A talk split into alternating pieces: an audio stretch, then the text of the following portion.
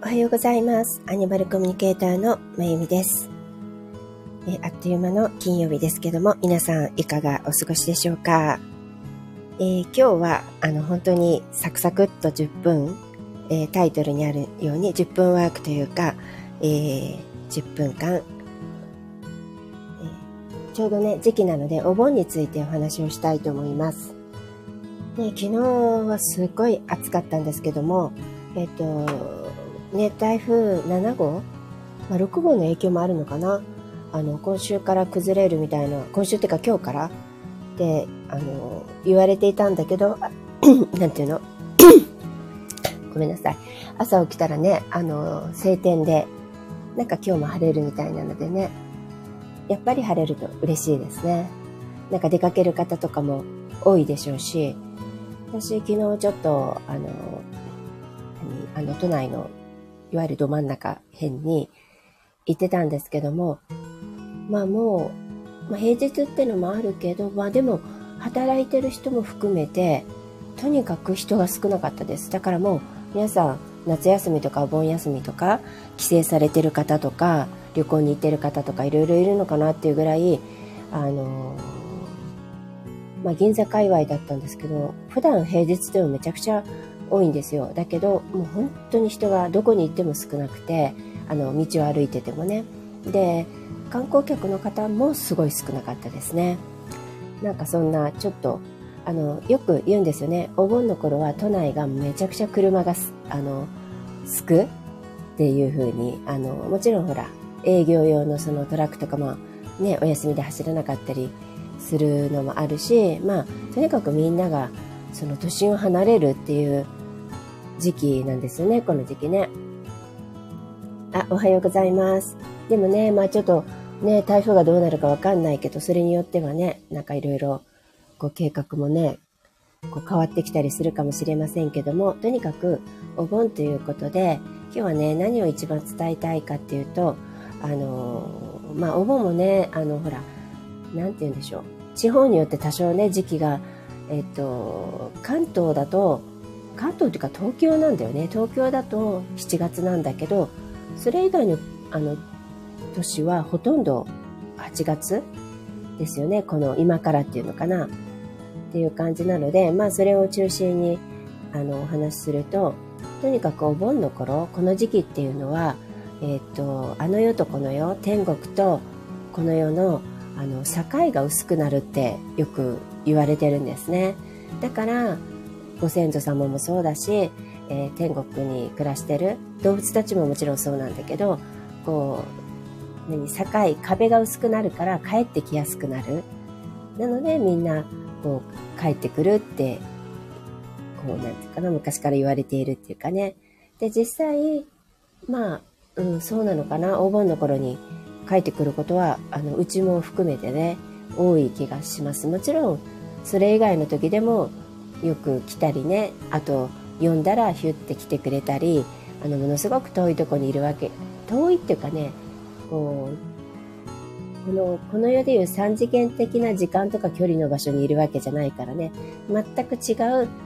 次元にいるっていうのかな。だからあのドラえもんのどこでもドアみたいな感じでパンって来れちゃうんだけどそれがさらに、なんていうかな、薄くなるっていうのかな、そのどこでもドアのドアが薄くなるって言った方がいいのかな。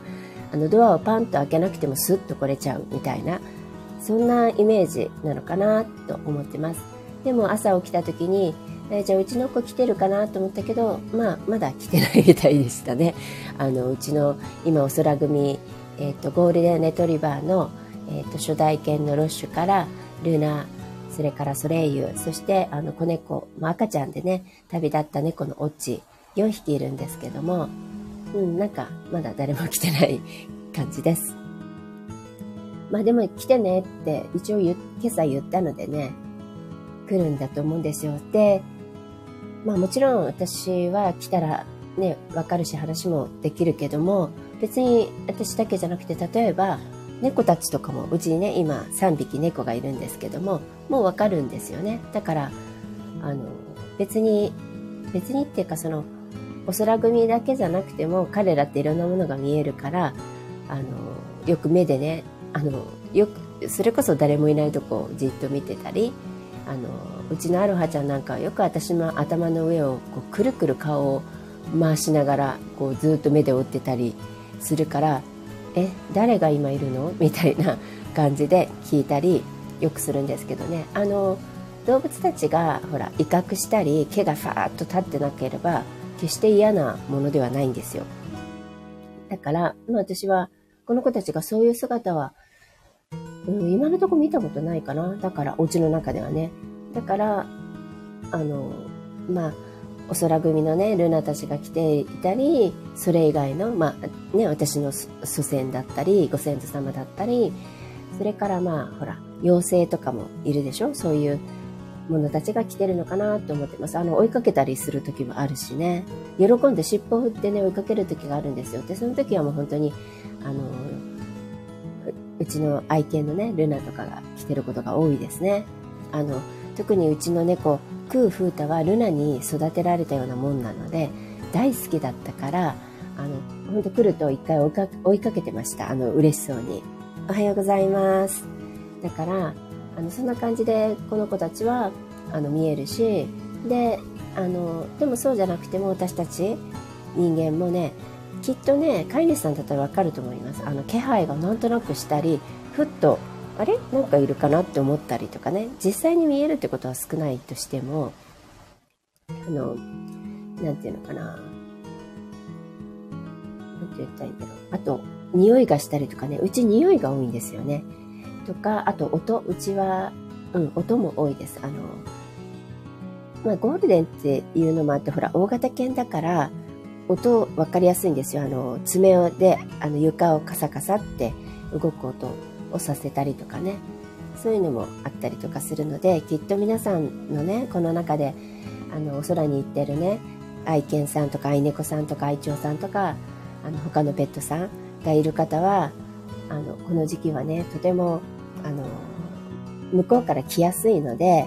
なので、あの、よかったら、あの、帰ってきてって、おいでって待ってるよって、あの、言ってあげると、本当に来てくれると思うので、まあ、そんな時期なのでね、お盆ってね、あの、そういう意味で、皆さんも、この機会を、あの、な、何？チャンスとしてみたいな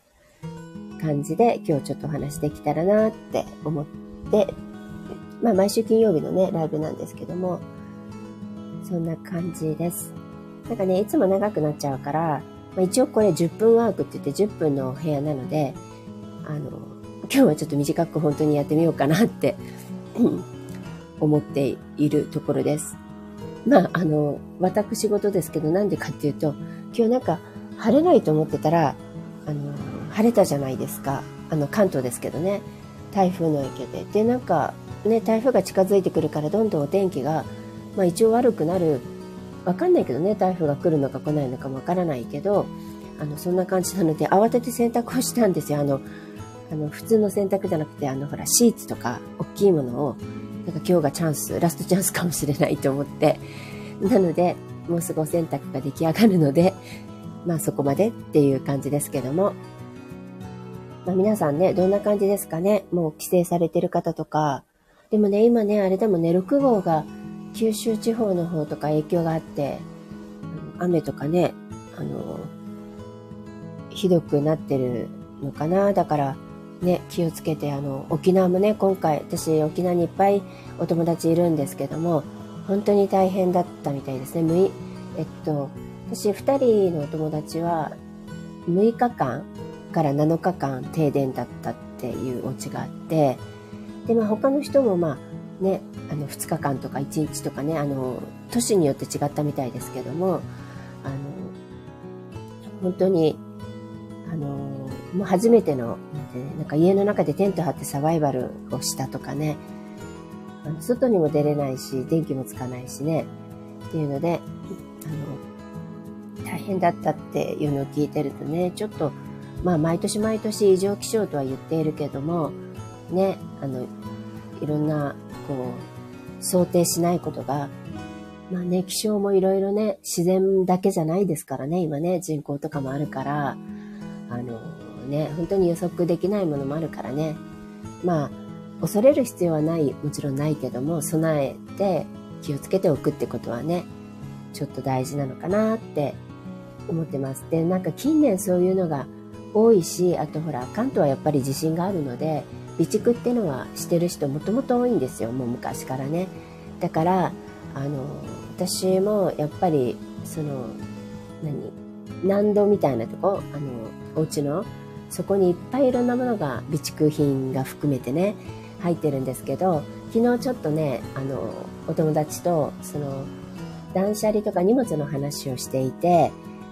で、私はやっぱそこのね、そこがいっぱいになってるとこが割と重苦しくて気気になるんですよね。あの、私は断捨離って言葉がある前からもう本当に、えっとね、30年くらい前から、とにかく荷物を減らして、あの、まあ、少なめに少なめにっていう風にしようと思ってね、あの、ずっと来ているんですけども、それでも増えていくじゃないですか。でも、ある程度、例えば自分の、あの、身の回りのもの、お洋服だとか、そういうものはだいぶ減らしたし、あの、まあ、本でもね、だいぶ、あの、処分したんですよ。だから、まあ、そんなにない方とはいえ、でももっともっと身軽にできるだろうし、で、でもどうしても身軽にできない場所がその備蓄を入れてるとこなんですよね。だからまあそういうものがないね、あの、世界になったら本当にね、そういう心配をしなくていい世界になったらいいなとは思いつつ、で、なんでそんな話に昨日なったかっていうと、そのお友達のね、えっと、お母様が、えっと、お父様亡くなられて、まあ、義理、義理のね、ご主人の方みたいだけど、あの、えっと、まだお元気なんだけど、まあ、一人、一人暮らしも大変なのでって言って、こう、そういう、老人のおせケアをしてくれる施設ってあるじゃないですか。そちらに、あの、老人ホームみたいなやつっていうのかな。あの、入られるっていうことで、あの、そしたらね、本当にね、これとこれってもう段ボール1個にもならないぐらいの、私はこれとこれとこれがあればいいって言って、あとは全部お家に置いていくって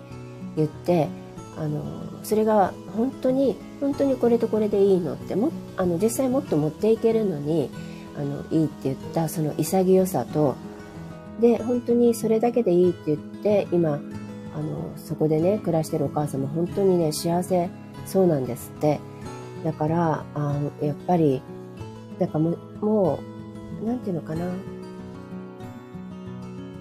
いろんな意味でもいろんなものへの執着もね、あの、もともと少ないのかもしれないけど、取れたっていうかね、もういらないって本当に、これだけで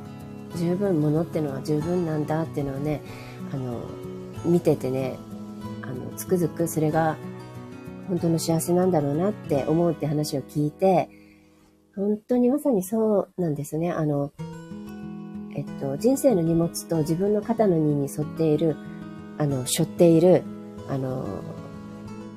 肩の荷っていうね、その精神的な荷物って比例するって言われてるんですね。で、私そういう本をそれこそ30年ぐらい前に、えっと、人生の肩の荷をあ荷物をへ荷物を下ろしましょうってそうすると肩の荷が下りますっていうのをえっとねこれアメリカ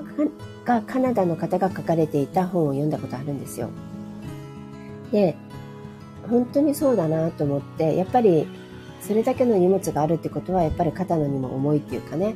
であと一方で、えっと、使っていないものっていうのはそこに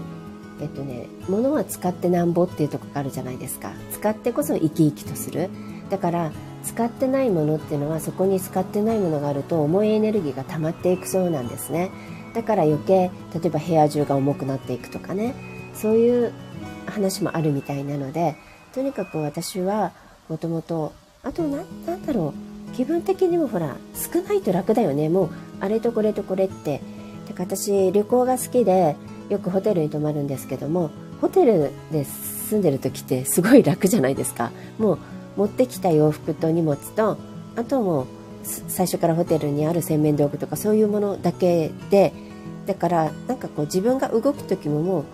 あれどこに行ったんだろうとかこれどっかにしまわなきゃとかないしもう必要なものがパッパッパってあってそれだけであのね服もそんなにいらないわけじゃない？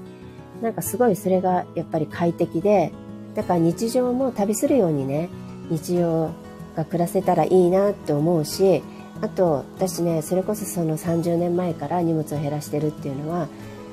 あの思ったんですよね。その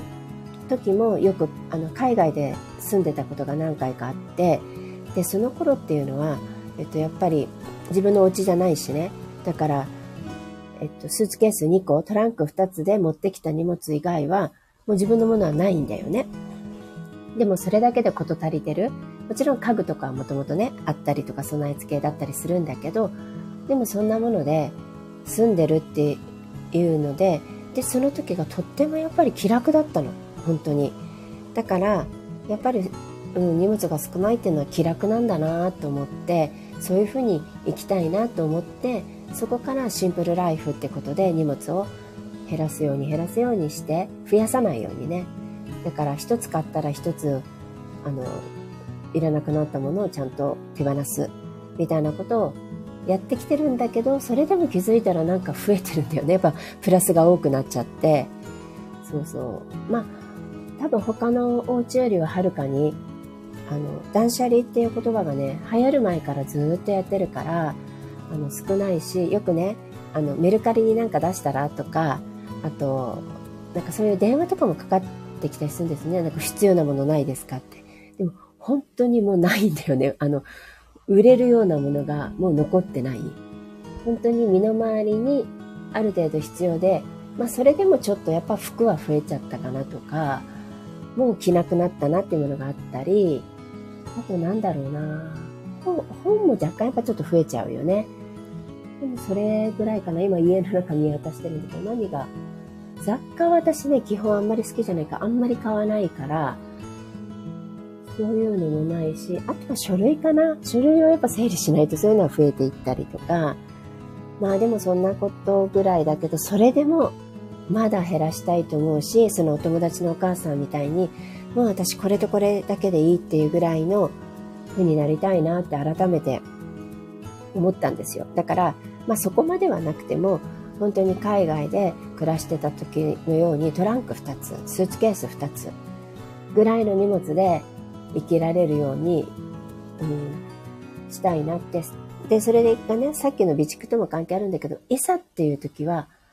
それすら持っていけないよねト。トラック一つ持っていけるのかなっていうぐらいの